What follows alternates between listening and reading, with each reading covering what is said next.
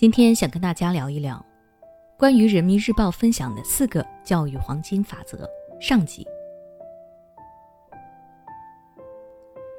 经常有家长在后台私信问我，教育孩子有没有什么秘诀？到底要怎么做才能把自己的孩子培养好呢？对于这个问题，人民日报曾经分享过四个教育的黄金法则。今天我就来和你详细的聊一聊这四种黄金法则，希望对你教育孩子有所启发。第一法则，自然惩罚法则。这个法则的意思就是，孩子犯错要让孩子自己承担过错。很多家长在教育中都会忽略自然惩罚这件事，选择刻意惩罚。比如发现孩子犯错了，因为担心孩子再犯同样的错，家长都会采取打骂等等，企图希望孩子能够长记性，下一次不要再犯了。但相信很多家长都有体会，这样的方式往往没有太大的效果。举个例子，周末在家，孩子天天看动画片，看的时间都忘记了，家长叫孩子来吃饭，孩子不肯。这个时候，可能很多家长都会批评孩子，硬拉孩子过来吃饭。或者是哄着把饭喂到孩子嘴边，生怕孩子饿着。这样一来，其实是家长在替孩子担心焦虑，也就是家长在替孩子承担责任。孩子不会意识到自己真正的问题，他们可能还会埋怨家长打扰了自己看动画片的时光。真正要解决这一问题，你就可以用自然惩罚法则，也就是让孩子承担自己看动画片会带来的后果。你喊孩子过来吃饭，孩子不听。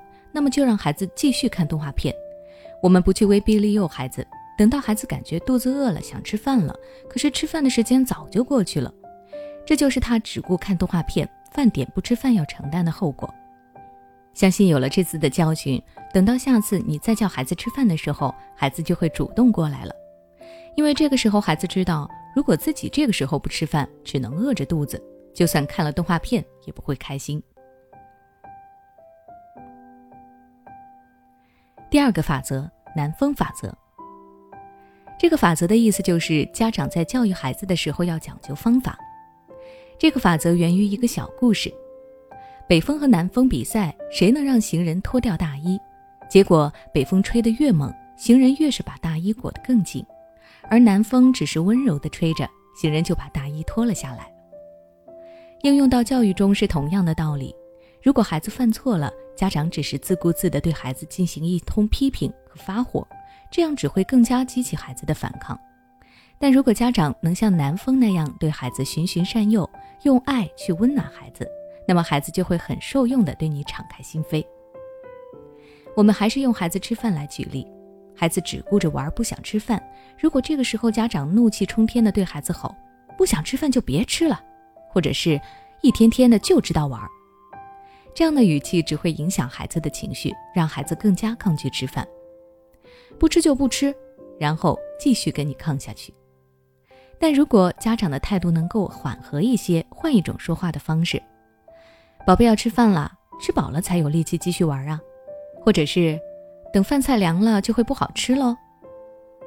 这种说话方式会让孩子感受到家长的关心和爱意，孩子更愿意听进去，他也就会乖乖来吃饭了。那因为篇幅有限，今天我们先来学习前两个法则。下期节目我将继续和大家分享后面两个教育法则，敬请期待。那如果你想了解更多教育知识，欢迎关注我的微信公众号“学之道讲堂”，回复关键词“教育”就能查看了。对孩子的学习问题，你是否很苦恼？